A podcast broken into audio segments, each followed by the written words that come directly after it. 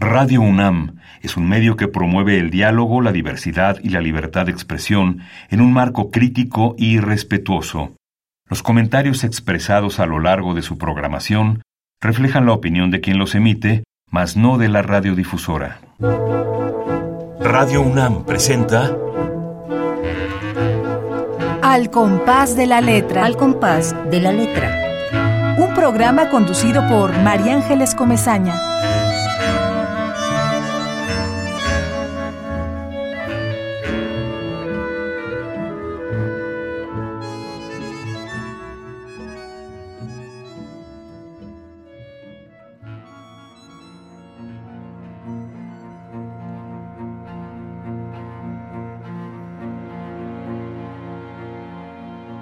Diálogo. Él le dijo que no. Ella dijo ¿qué? Él le dijo que estaba loca.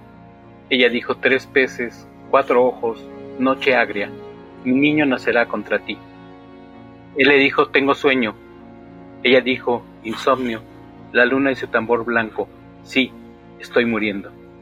Él le dijo me voy. Ella dijo un tren se pierde en tus ojos, un montón de caras, un montón sin tiempo, el mar se hunde en sí mismo.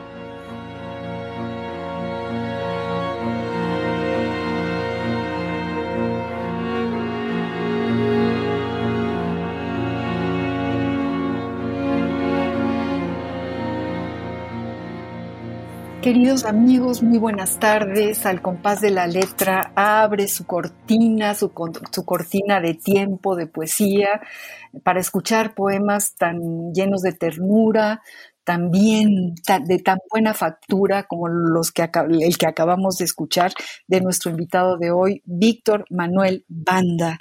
Yo quiero saludarlos a todos. Eh, decirles como siempre que para mí es un gusto enorme saber que este programa se ha convertido ya en una tertulia de poetas y bueno, la cantidad de poemas que hemos leído y que tenemos en este tesoro de, de, programa, porque es un tesoro por eso, precisamente, porque, porque guarda los poemas de nuestros invitados. Te saludo con mucho gusto, Víctor Manuel Banda. Realmente te agradezco que hayas aceptado la invitación a este compás y que nos compartas tu poesía. Al contrario, María Ángeles, muchas gracias a ti. Realmente es un placer estar aquí en nuestra alma mater, la UNAM, y transmitiendo por un medio tan maravilloso como es la radio. Así es. Y además, eh, agradeciéndole a Radio UNAM que abra estas ventanas y nos dé esta, esta posibilidad magnífica de respirar a partir de poemas tan bellos como los tuyos, mi querido Víctor Manuel Banda. Y bueno, Víctor Manuel, te cuento y les cuento a todos los que apenas sintonizan al compás de la letra, que esto efectivamente, como lo dije hace un ratito, ya es una tertulia. Y allá en el otro lado está Esther Valdés, a quien le mandamos un enorme abrazo, está Mayoli Treviño, y está eh, Ramiro Ruiz Durá, que es un poeta español espléndido, que ya ha estado varios, varios programas con nosotros.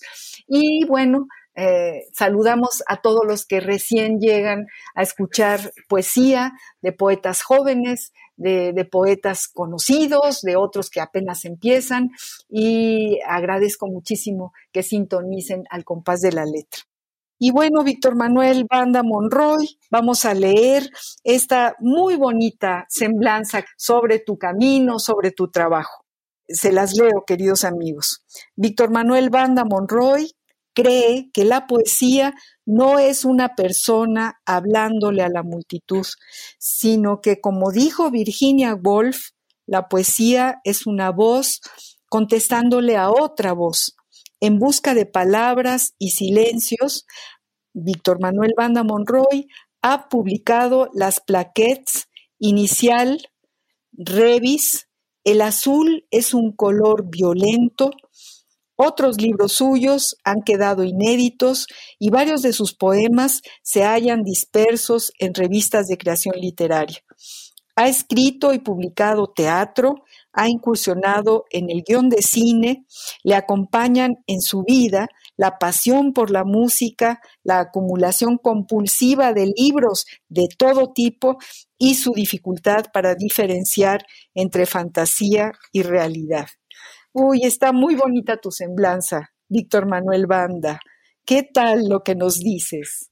Pues sí, es algo que me, creo que encontré ahí palabras que me caracterizan bastante, de manera muy adecuada. Está padre que, que, entre busca, en busca, vas en busca de palabras y silencios. Eso está rete bonito. Justamente esa es la búsqueda. Eh, las palabras, los ecos, los silencios. Está muy, muy bonito. Cuéntanos, Víctor Manuel, cuéntale a todos los radioescuchas cuando empiezas a escribir, por qué, cuál es tu primer poema, eh, qué, qué, significa este, este camino que, que, que tienes frente a la poesía. Bueno, es una pregunta sumamente amplia. Te voy a tratar de ser lo más lacónico o breve posible.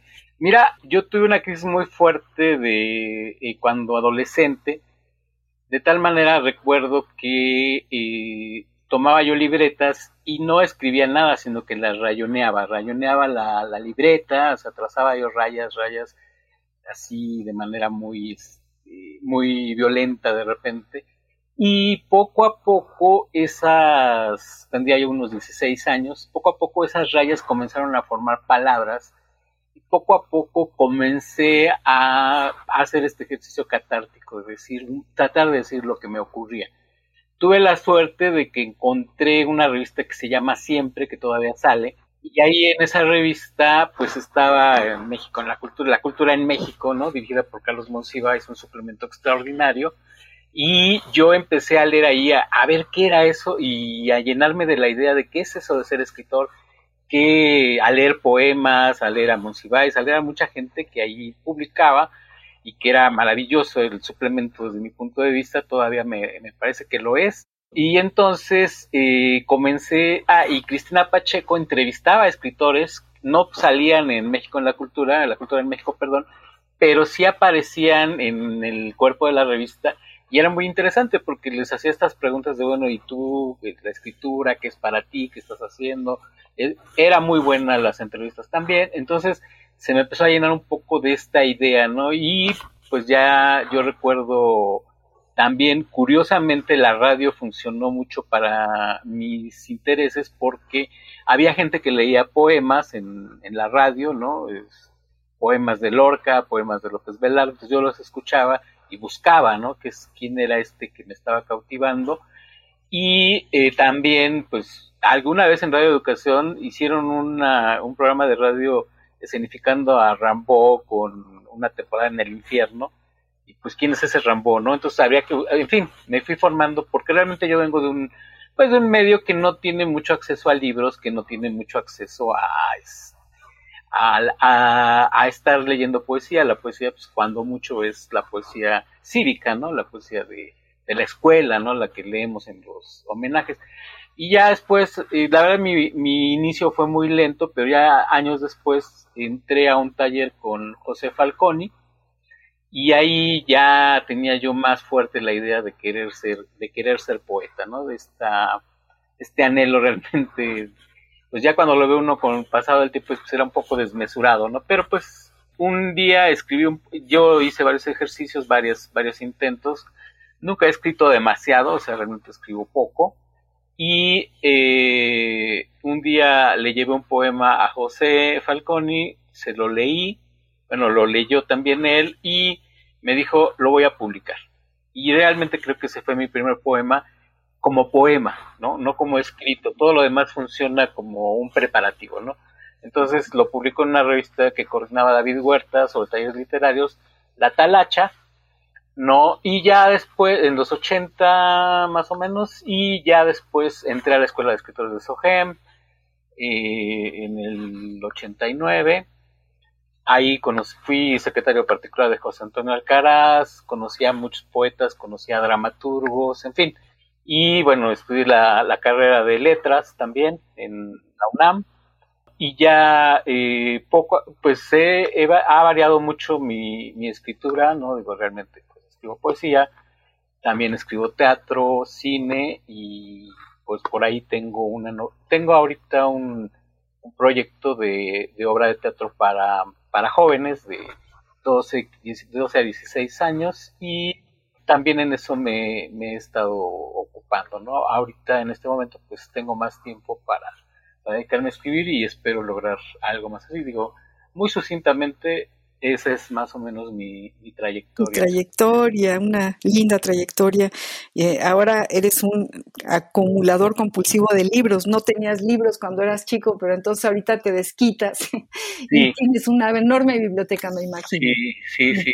Eso es, lo que acabas de decir. Es un desquite porque, pues sí, o sea, realmente no teníamos, tenía pocos libros. Eh, los suplementos culturales jugaron muchas veces el papel de libros, ¿no? Las revistas, ¿no? Eh, Aquella maravilla de suplementos que ahora ya no tenemos, desgraciadamente. Así es, el suplemento sábado yo lo yo lo leía. Lo colecté también, lo coleccioné. Bueno, imagínate el maestro Batis, ¿no? Huberto Batis, que era todo un, un emblema nacional para todos. Desde que era Fernando Benítez. Desde que era Fernando Benítez, efectivamente. luego la jornada semanal, por supuesto. En fin, no, bueno, ahí. Bueno, y este suplemento del que hablas, de la revista Siempre, era prodigioso el que hacía, el que hacía eh, eh, pero además había un poema siempre de José Emilio Pacheco, y era un poema maravilloso. Yo, yo también recuerdo leerlo, leerlo.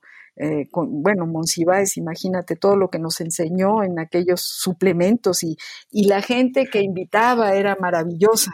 Efectivamente, los suplementos. Ahí, leías a Karl Kraus, o sea, cuando. Bueno, digo, yo no tenía Karl Kraus, sus aforismos, cuentos, novelas, o sea, no era una cultura, un concepto de la cultura de mexicanos, grito de guerra, el zarape de sal, no, o sea, era algo ampliamente cosmopolita, con una visión muy grande de lo que es la cultura en, en, lengua española, pero además de otros países, pasándola, jalándola, y mucho sentido del humor, ¿no? también, o sea, no, no era así como que Nada solemne, nada, fuera solemnidades, era genial. por mi madre bohemio es bueno, pues, pasarte la bien un buen rato, ¿no? Así es. Una maravilla. Eh, inventario de José Emilio Pacheco, también religiosamente en proceso, ¿no? ah, era en proceso, sí, era en proceso el inventario de José Emilio, tienes toda la razón. Sí, era una, bueno, sigue siendo, ¿no? Yo todavía apenas hace poco leí una selección, ¿no? De, sacó la editorial, era el de poesía, narrativa y de inventario, pues, sigue siendo muy, muy, muy leído. Impresionante su capacidad de lectura, ¿no? De, revisión de lo que es la, escritura, la lectura, la cultura, ¿no? Y qué maravilla que haya sido secretario de, de, esta escuela de escritores tan fantástica y que hayas convivido con todos los que se formaron, generaciones y generaciones de escritores se han formado ahí. Sí, fue de, José Antonio, José Antonio Alcaraz, que Escribía, la sección de música en, en proceso. ¿no? Y, bueno, gracias a él también conocí a mucha gente y me fui involucrando en varias actividades. Tu poesía me gusta, me, me, me sorprende. Eh, mira, por ejemplo, este poema, que lo he leído varias veces por, porque me gusta su musicalidad, me gusta sentirlo en la piel, este que se llama Péndulo. Voy a leer algunos párrafos de este poema de Víctor Manuel Banda. Eh, dice así, nace el mundo ebrio de sí mismo. La noche se toma un trago de tequila canta una canción contra el abandono, oscuro como los dioses, fuego y semen, carne y amor piden canto, no un desfile de palabras, sangre y lobos. Pronuncio catálogos de naves, enumero minerales y sueños. Hablo para que bailen las cosas. Soy guijarro, tierra, aire, fuego me desgastan, piedra soy de río y no me decido a hacer agua, por eso canto para aquel a quien los crímenes le han quemado los ojos, para quien agoniza en alcohol, para mi madre que escribe epitafios en la ropa que tiende en el silencio, para el niño que conduce ejércitos hacia el mar y los ángeles le dan la alegría del vuelo. Cielo azul y parvada blanca, para ti que recorres renglones y piensas en el mar en Dios o en el incendio. Esta música mordiéndome que sale de más adentro que el recuerdo. Esta música que sueño, río, y es piedra cayendo en el agua, muriéndose largo, música de peces que vienen y se van por la garganta y escribe amores, insomnio, dolores, color, naufragio. Es espléndido tu, tu péndulo, mi querido Víctor Manuel. Muchas gracias, María Ángeles. Eh, péndulo es como, fue una revista y fue, también publicó varias eh, plaquettes, ¿no? Estos libros breves y también la alguna una obra de teatro, en fin. Entonces hizo una colección de plaquettes la y sacaba la revista. No, el, eh, digo, para aclarar, es que el, el libro se llama, eh, bueno, la plaqueta se llama Inicial. Ok. No, pero es la, la, editorial, que es un nombre ahí, es un nombre muy, que es, muy visible, ¿no? En la, la edición que te mandé. Ajá. Pero sí, este, digo nada más para precisar que se llama Inicial. Muchas ¿Y, este, ¿Y ese poema se llama Inicial? Para ponerlo yo aquí. No, se llama Inicial La Plaqueta. Ok, sí, sí, sí. Y la mayoría de los poemas de esta plaqueta no tiene nombre propiamente, no tiene nombre, y entonces lo que hicimos fue que le pusimos en letra de otro tipo, en versalitas, la, bueno, no en versalitas, como en mayúsculas, los, el primer verso, ¿no? Entonces ya se llama como el primer verso del poema, ¿no?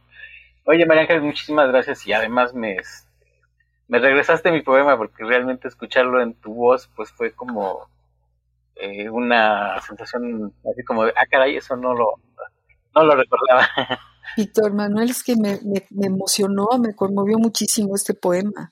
Eh, lo, lo, leí varias veces porque, porque realmente me gusta mucho su don de cotidianeidad, su profundidad, su, hablar de cosas tan reales, tan verdaderas. Me, me encanta, me encanta cómo lo escribes, cómo lo vas bordando.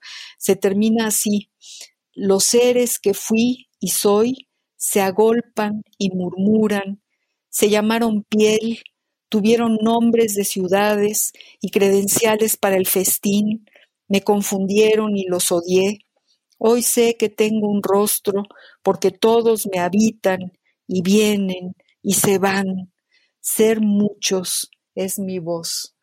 Imagínate lo que estás diciendo aquí, Víctor Manuel me, trae recuerdos de, para poder ser yo, he de ser otro, eh, mirarme entre los otros, los otros que no son si yo no existo, los otros que me dan plena existencia de Octavio Paz, ¿no? Un poco el eco, sin ser para nada, eh, eh, en fin, hay, el, este eco, esta, esta ganas de, estas ganas de mirarte en los demás.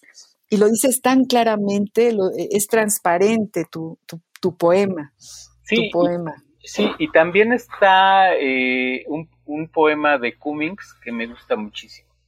Es tanto que dice algo así como tantos dioses y demonios es el hombre, que solo se le salva de ser ninguno siendo todos. así es. Entonces pues ahí eso es algo que me ha impactado mucho porque sí, o sea, estamos compuestos de muchas voces, para empezar, ¿no? Digo, podemos ampliarlo mucho, pero digo, para empezar somos muchas voces somos muchos seres que están hablando de nosotros, así lo veo yo. En tu eh, pequeña semblanza, cuando dices que eh, eh, eres un hombre que buscas palabras y silencios, nos, remites a, a, la palabra que siempre pedimos en este programa que atraviesa nuestro compás y que tú seleccionaste como silencio. Y fíjate, es, es una palabra pocas veces seleccionada pocas veces seleccionada. Cosa rara, porque bueno, podríamos pensar que los poetas realmente están, están en busca, como tú, de, encontrar silencios dentro de la poesía, de no, de no alborotar palabras, sino que dejar, dejarles tiempo, dejarles espacio, y esos espacios se llaman silencios. Y bueno, vamos a ir al, justo a la ruta de la palabra y vamos a escuchar lo que dice el diccionario del español de México sobre esta enorme palabra silencio. La ruta de la palabra.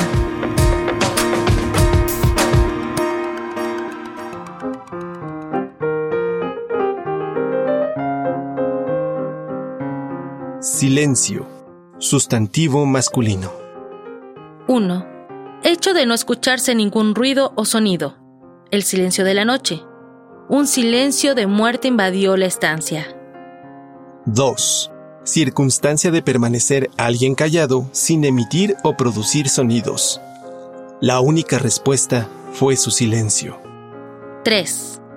En silencio, sin hablar, sin queja, sin respuesta. Dejó transcurrir varios minutos en silencio. Escucha en silencio los planes. Comer en silencio. Contemplábamos todo aquello en silencio. 4. Hecho de no hablar de algo o de no tratar cierto tema. El silencio de las autoridades en torno al conflicto es alarmante. 5. Guardar silencio. Mantenerse a alguien sin hablar ni producir sonidos o sin manifestar su opinión sobre algo. Guardamos un minuto de silencio en señal de duelo. Guardamos silencio para escuchar el discurso. 6. Interjección. Expresión con la que se pide u ordena a alguien que se calle o deje de hacer ruido. Silencio, que no puedo trabajar. 7. Intervalo corto en una pieza musical en que se deja de tocar o cantar. Pausa. Después del acorde hay un silencio, un silencio de un compás. 8. Estarse silencio. Popular. Permanecer callado o estarse callado o quieto. Niña, estate silencia que vas a despertar al bebé. La ruta de la palabra.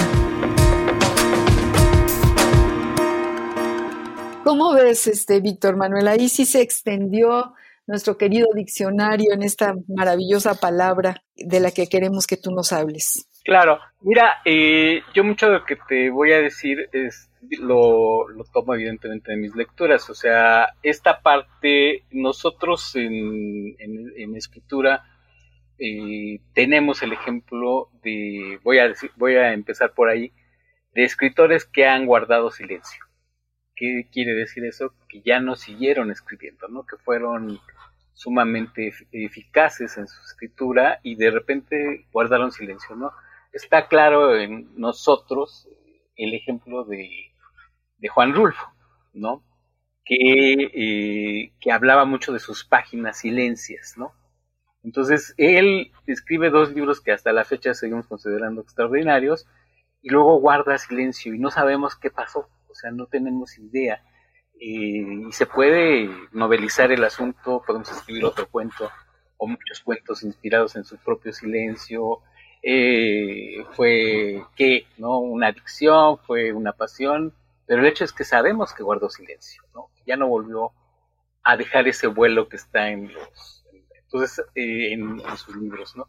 Entonces hay muchos escritores como Rambo, ¿no? Doctor Rambo, que también, o sea, resplandeciente a los 16 años, a los 18 se guarda silencio, se queda callado.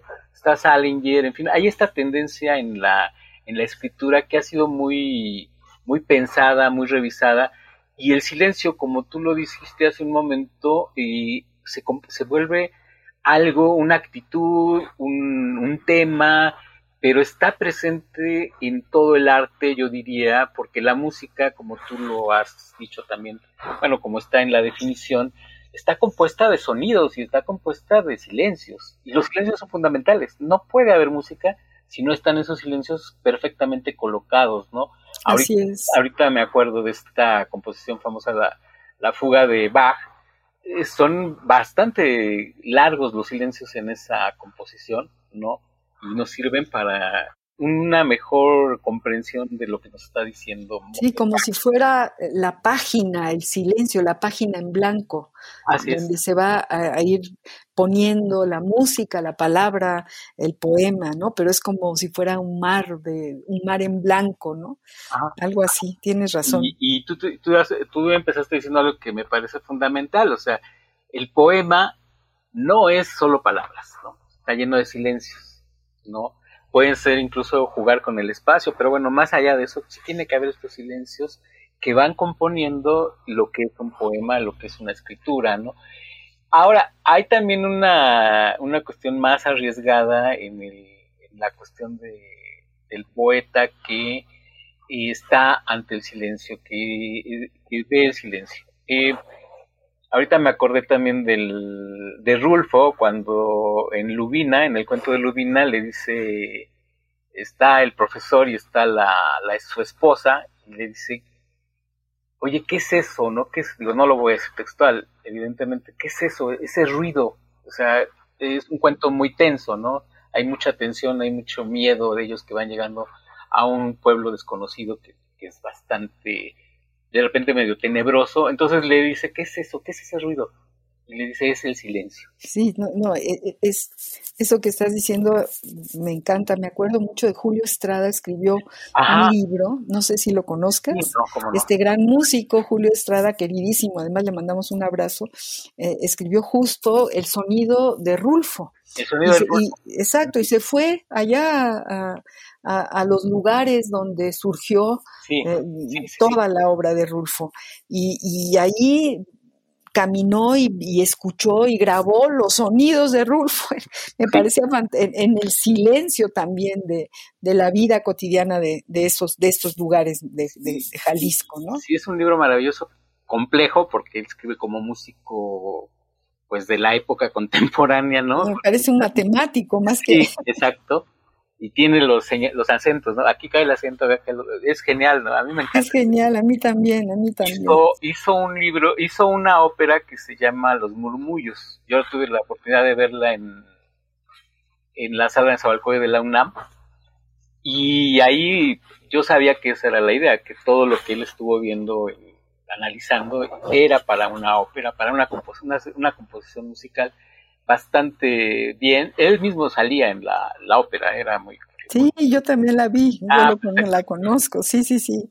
No, bueno, es, es, es, es un, un, ser así como de otro mundo, mi querido Julio Estrada, y, y, su amor por Rulfo, y esto que tú dices de Rulfo nos, nos remite un poco a, a pensar, ¿no? O sea, ¿qué le pasó a Rulfo? Pero al mismo tiempo escribió dos obras maestras, ya no tenía que decir nada más.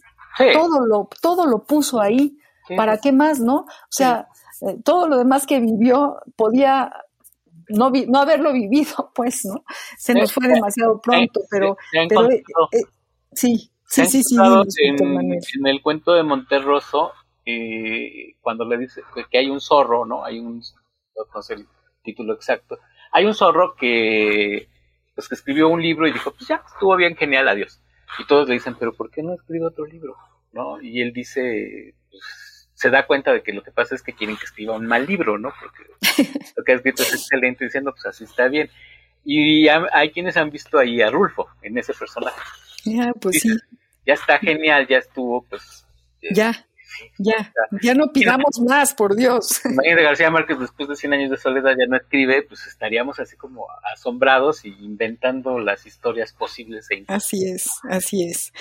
Queridos amigos, estamos platicando con Víctor Manuel Banda, estamos escuchando su poesía, vamos a seguir oyéndolo. Vamos ahorita a una pausa musical, Víctor Manuel. Terminamos de hablar del silencio y tenemos que invitar, como siempre, a nuestro queridísimo Pedro Guerra, que en este caso canta con, con una diosa llamada Cesárea Ébola, una canción maravillosa que se llama Tiempo y Silencio. Escúchenla.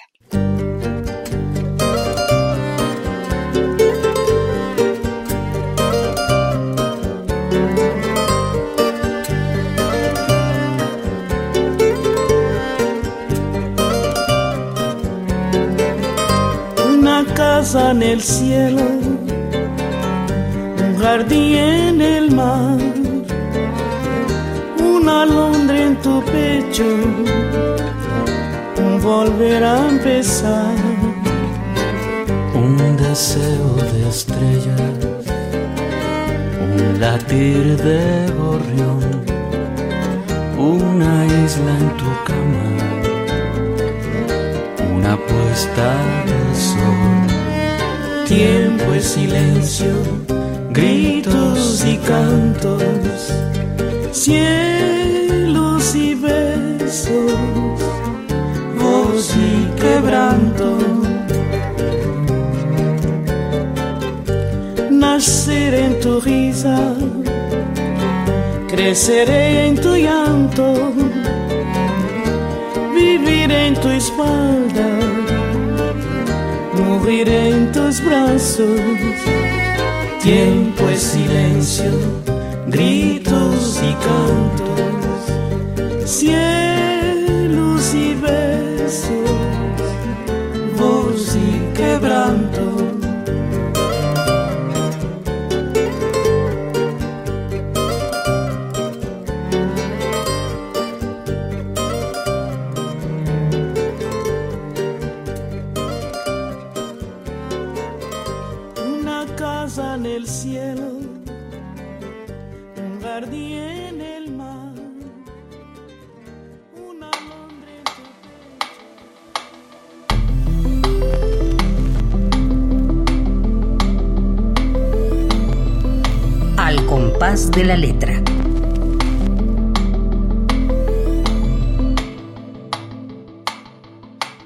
Acabamos de escuchar la voz de esta mujerona fantástica, Cesárea Ébola, con nuestro Pedro Guerra cantando Tiempo y Silencio, porque estamos hablando con nuestro poeta invitado de la tarde de hoy, Víctor Manuel Banda. Nos encanta platicar contigo, Víctor Manuel y escuchar, estamos hablando del silencio, que es la palabra que tú seleccionaste, y escuchar gritos y cantos, cielos y versos, voz y quebranto de, eh, de este par de, de, genios de la música, pues eh, se nos cuela por la piel, o sea, se nos pone la piel de gallina de, de escuchar esta música. ¿Qué te pareció a ti, Víctor Manuel? Es, es una gran voz la de Évora, realmente impacta mucho y bueno, la letra también tiene, ha sido muy bien seleccionada porque está muy relacionada con lo que estamos platicando esta tarde, ¿no? Así es, y tenemos que oírte tus poemas, así que por favor va ahorita en la fila de cosas que tenemos que platicar contigo. Necesitamos escuchar tu, tu poesía. Léenos algo, Víctor Manuel. Eh, son muy largos mis poemas. Entonces voy a voy a leer de un, de un poema que se llama Rebaño y solamente voy a leer una parte, más que trato de que no sea tan, pues que no sea tan descontextualizada, ¿no? Entonces, voy a leer, este, insisto, es largo, voy a leer página y media tratando de que no. Adelante, adelante, te oímos, te oímos. Rebaño, se llama Rebaño, aquí lo tengo. Sí, Rebaño, Rebaño y tiene un, el poema tiene un epígrafe de Fernando Pessoa. Fernando Pessoa, sí, así es. O ser el rebaño todo para andar disperso por toda la ladera, siendo muchas cosas felices al mismo tiempo. Voy a leer un, un fragmento de este poema. Antes, un agónico se retorcía en medio de la noche, o el lobo venía y atrapaba a uno de los nuestros, y lo rodeábamos lleno de terror pero también de compasión. Estábamos con él hasta que la fulgurante muerte se lo llevaba a praderas eternas. Limpiábamos la sangre, nos estremecíamos ante esa disminución de nosotros. Ahora lo dejamos solo en medio de un blanquísimo hospital. Corremos hacia todos lados, rompemos el círculo, el orden. No queremos escuchar sus gritos ni sus llamados. No podemos tocarlo. En la historia de nuestro mundo, un agónico o el que pelea a muerte con los lobos recibe las miradas de los otros, miedo y compasión. No te vayas, quédate un poco más. Es tan hermoso tenerte a mi lado, pero el zombi sigue muriendo. Luego el llanto invade la vida, el verde se vuelve gris, los ojos no se acostumbran a la ausencia, las manos se estiran hacia el cuerpo sin ánima. Te abrazamos en despojo noches enteras. Ahora nos devuelven un paquete de ceniza, la gran compañera, la que siempre está a nuestro lado, más dura que la muerte misma. Y ya no te pude mirar el rostro, decir no te vayas, y no hay manera de decir se veía también ese día. La visión se ha clausurado, el contacto con el otro se ha desvanecido, el uno muere solo, pero en los tiempos antiguos siempre estaba rodeado por los otros, por los amados y amantes. Hay una soledad mayor que ahora nos carcome, el dolor de la falta de respeto hacia quien muere, la dignidad es más importante que la propia vida. No, no mueras en la oscuridad y el vacío. No te vayas así. No, yo quiero decirte algo. No sé, algo. Antes de que quiero que sepas que aquí estamos y que tu muerte será un agujero en el cielo.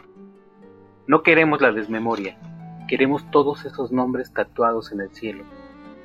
El terror nos unió siempre contra quienes se agitan afuera. Ahora ellos están dentro y son miles de rostros y cosas familiares hechas de nuestra vida cotidiana. Soy nosotros, nosotros soy. Somos un tejido, un grupo, una comunidad de iguales. Hemos venido a vernos. Nosotros soy.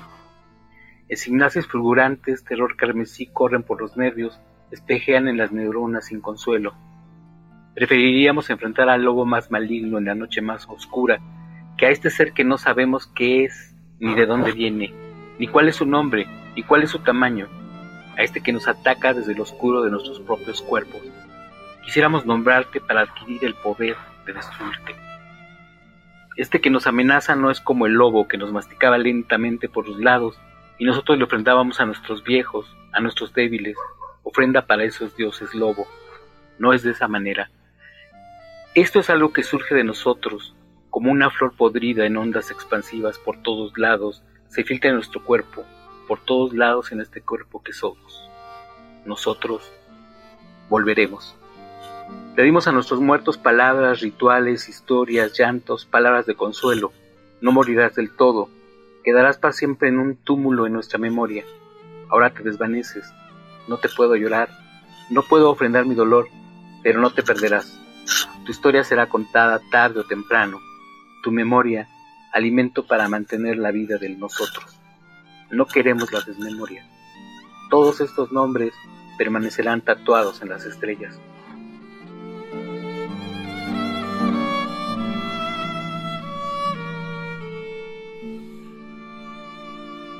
Ay, qué, qué fragmento. Justo yo tengo subrayadísimo, me llena de ternura, subrayadas partes de las que acabas de leer.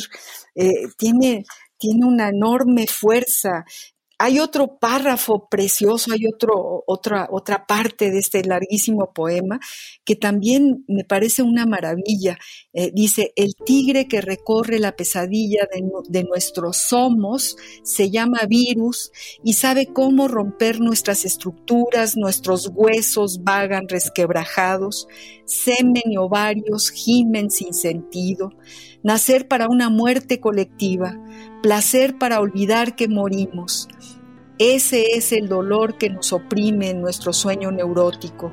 Queremos pasear todos de nuevo por las verdes avenidas, por los objetos y centros comerciales, el campo donde pastábamos.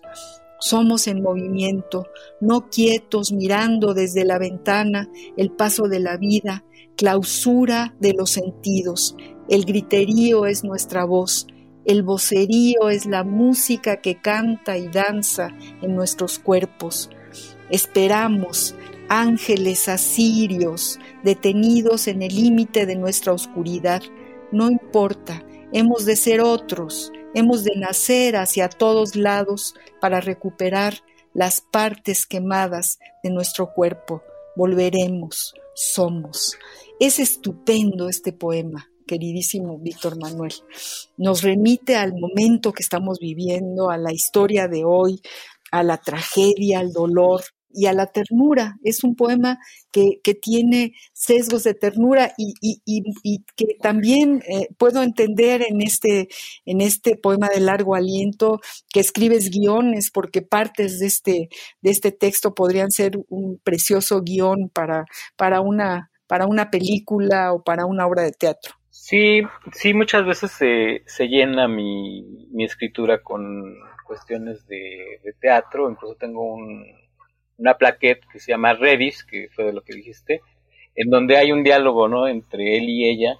Revis es el andrógino, la alquimia, así se llama, ¿no? Entonces, sí tienes razón. Y bueno, y hay diálogos entre él y ella que finalmente buscamos en ese, la unidad perdida, ¿no? La unidad perdida del andrógino, esa es un poco la idea.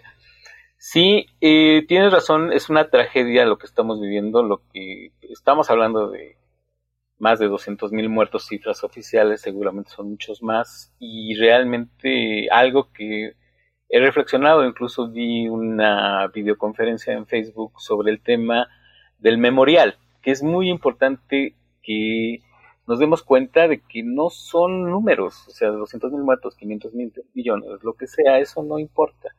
Estamos hablando de personas, historias. Tú recordarás seguramente la portada del New York Times cuando creo que fueron 200 mil muertos, ¿no? Donde le dio, le dio nombre a esos muertos, le dio nombre a esas personas. Dijo, Perengano le gustaba caminar por el campo ya nos estás diciendo algo que es impresionante, ¿no? O sea, sabemos, ya no es un número, no son mil, dos mil, cien mil. Doscientos mil, sí. Estamos hablando de historias, estamos hablando de personas que vivieron, que murieron, pues vamos a decirlo así, en, tocan, tratando de tocar nuestro tema en silencio, o sea, no, no supimos nada de ellos, te lo durmieron y adiós, ¿no? O sea, no, no hay esa escena probablemente romántica de que estamos rodeados por los seres que nos aman, no, y que nos estamos despidiendo, como diría Borges, que hubo en el poema de los dones, ¿no? Hubo alguien que pidió perdón, ahí dice el nombre de la persona,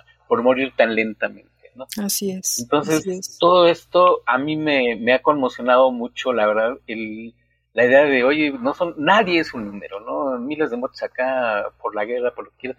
Pero ahorita es algo que estamos viviendo y, y bueno, a mí, a mí hace tiempo me dijeron, oye, vamos a hacer un, una antología de, poeta, de poemas acerca de la pandemia. Y pues qué mala suerte porque yo no, este, no, no, escribo así, ¿no? O sea, escribo... No, no es por decreto ni y entonces, por pedido. Ah, entonces un día de repente empecé a escribir este poema y me di cuenta que era sobre la pandemia. No, sí me di cuenta que era algo así y porque estoy escribiendo poemas sobre colectividades de animales, ¿no? La parvada, el rebaño, en fin. Y ya entonces fue cuando dije, lo mandé, ¿no? No, no he tenido la suerte de ver la publicación, me dicen que sí ya salió. Pero a mí me interesa mucho esta parte, y he estudiado el discurso autobiográfico también en mi tesis de licenciatura y en la de maestría, y me interesa muchísimo ahorita que no nos quedemos, que no nos quedemos con los números, sino con las historias. Igual en lo de la tragedia de la línea 12, en lo que sea, ahí hay personas, ¿no? Y Exacto y algo que ese memorial que te del New York Times fue impresionante, ¿no? O sea, cómo hace espacio. Y aquí en México, y si no mal recuerdo también por parte de la UNAM, yo les recomiendo mucho, no sé si lo conocen, eh, cartas sonoras para cuerpos celestes, que son son grabaciones, o sea, dieron un número y entonces alguien hablaba y, decía, me acuerdo de ti, te, gustaba esto, te gustaba lo otro.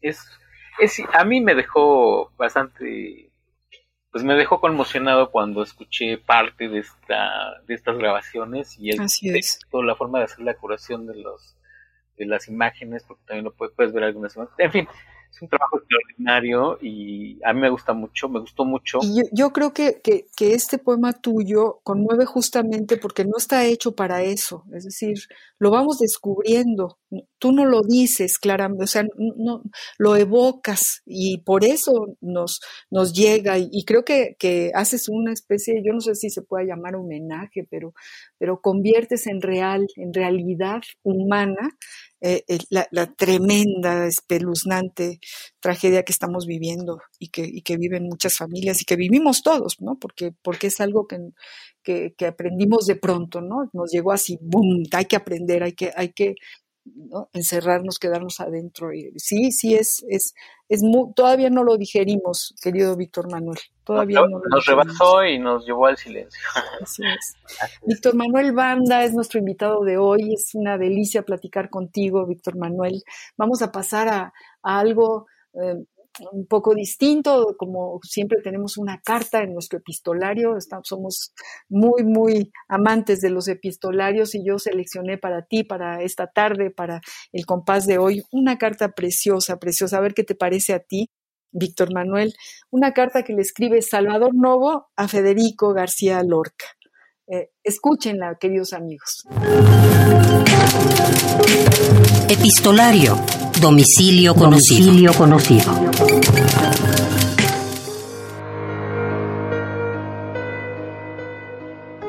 Salvador Novo, Rosas Moreno 102, México, 25 de diciembre de 1933. Federico, queridísimo, Ya no te vi, ya no te abracé. Te dejé tu libro y me llevo tu recuerdo y te dejo mi cariño y te aguardo en México. Ayer compuse el romance de Angelillo y Adela que te envío y que te está dedicado. Haré en México una edición de solo 10 ejemplares. Quiero que me digas a quién debo enviar Simon Rhymes. Lo envío ya a Gerardo Diego, Alto Laguirre, Cernuda, Alberti y Salinas al cuidado de nuestra embajadora. Dime a quién más debo hacerlo. De Buenos Aires va para Madame Dambila, Nieves y Pedro Enríquez. ¿Crees que deba enviar más? ¿Verdad que no? Cuéntame cómo acabó el enojo de la mujer con bigotes. Salúdame a la Avenida de Mayo y a la dueña Dolore Dolorida. A tu pequeña Marie Lorenzán, etc. Canta la Adelita a bordo del Sebastián Elcano. Y no olvides que has contraído el compromiso gitano de ir a México ahora que vayas a New York. La casa de mi madre es amplia y tranquila, y tuya. La casa de Adela es pequeña y tormentosa, y tuya. Tú elegirás en cuál vivir. Te abraza largamente, Salvador. Texto tomado de Cartas de Salvador Novo a Federico García Lorca.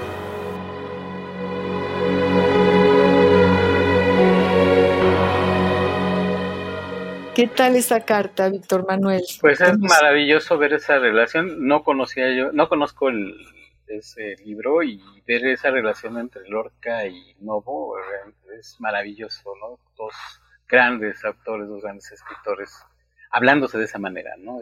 sí, que te, esta, esta parte, ya no te vi, ya no te abracé, te dejé tu libro y me llevo tu recuerdo, es la pura poesía de Salvador, ¿verdad?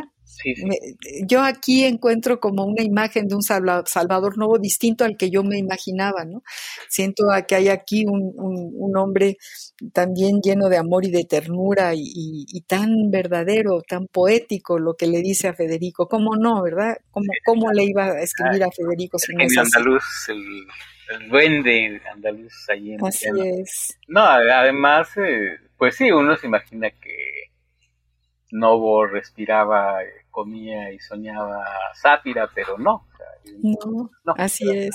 una pose literaria, una personalidad más que una pose literaria. Tú escribes cartas, te escriben cartas, guardas alguna, eres muy joven y, esta no es la era de las cartas, pero igual todavía te tocó un filito de, aquel, de aquellos epistolarios.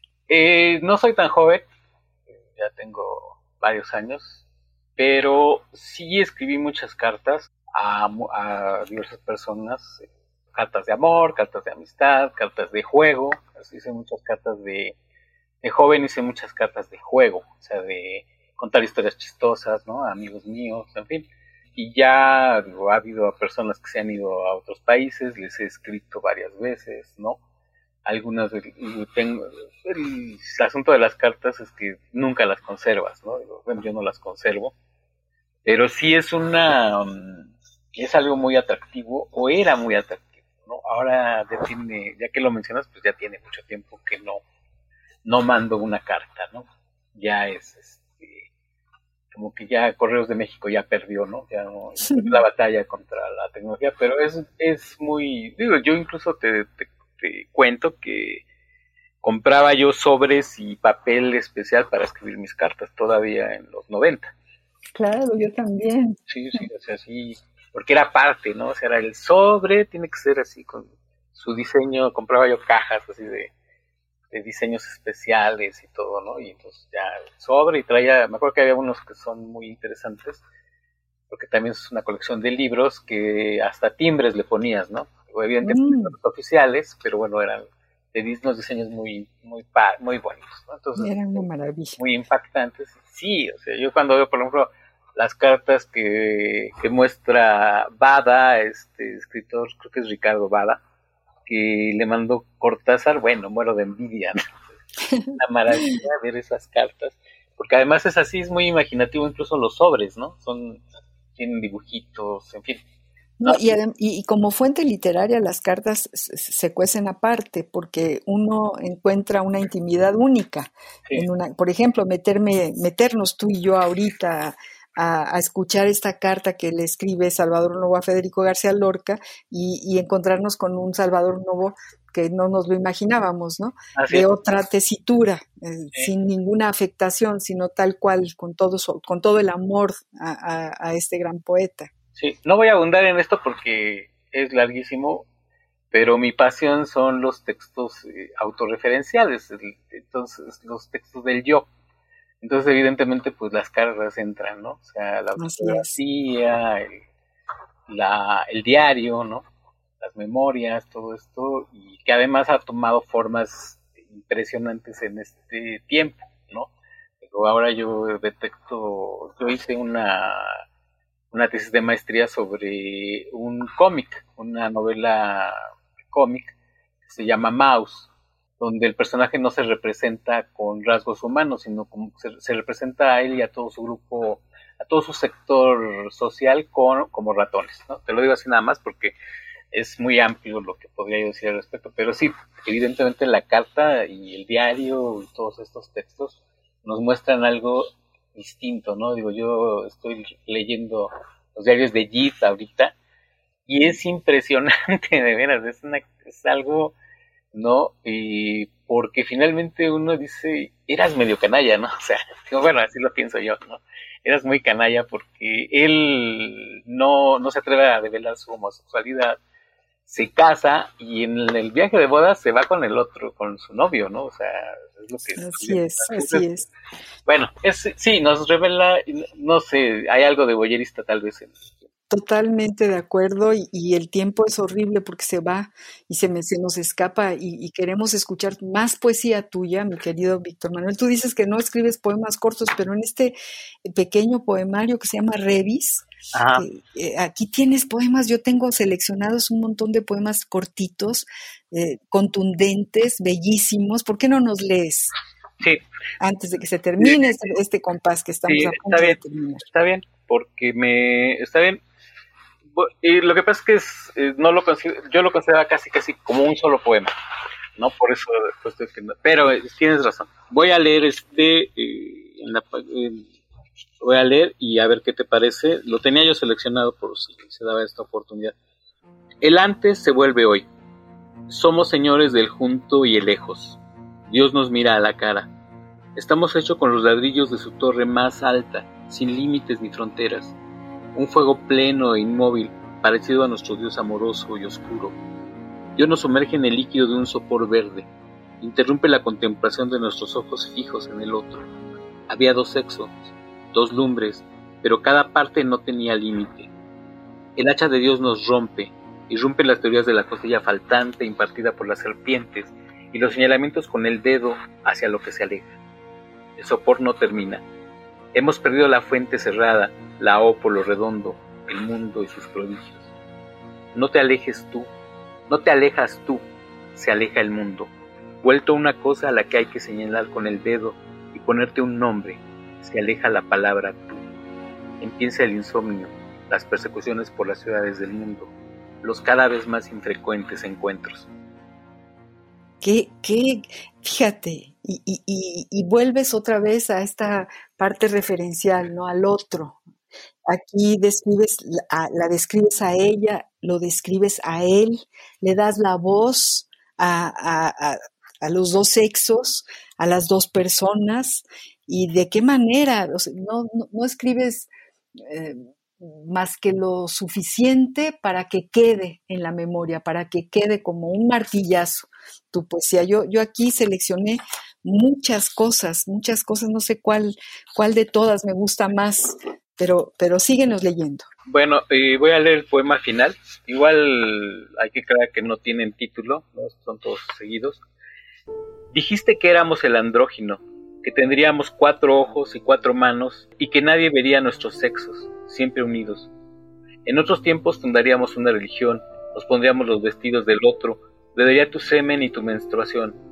En otro tiempo inventaríamos un ritual en que mi sexo se parecería al tuyo y el tuyo al mío Ahora todo abrazo se devora a sí mismo. fuego sin centro. Nos separamos. El abrazo es separación. Te vas, caminas por las calles del brazo de ti misma. Ser es comenzar a irse. Ay, qué belleza.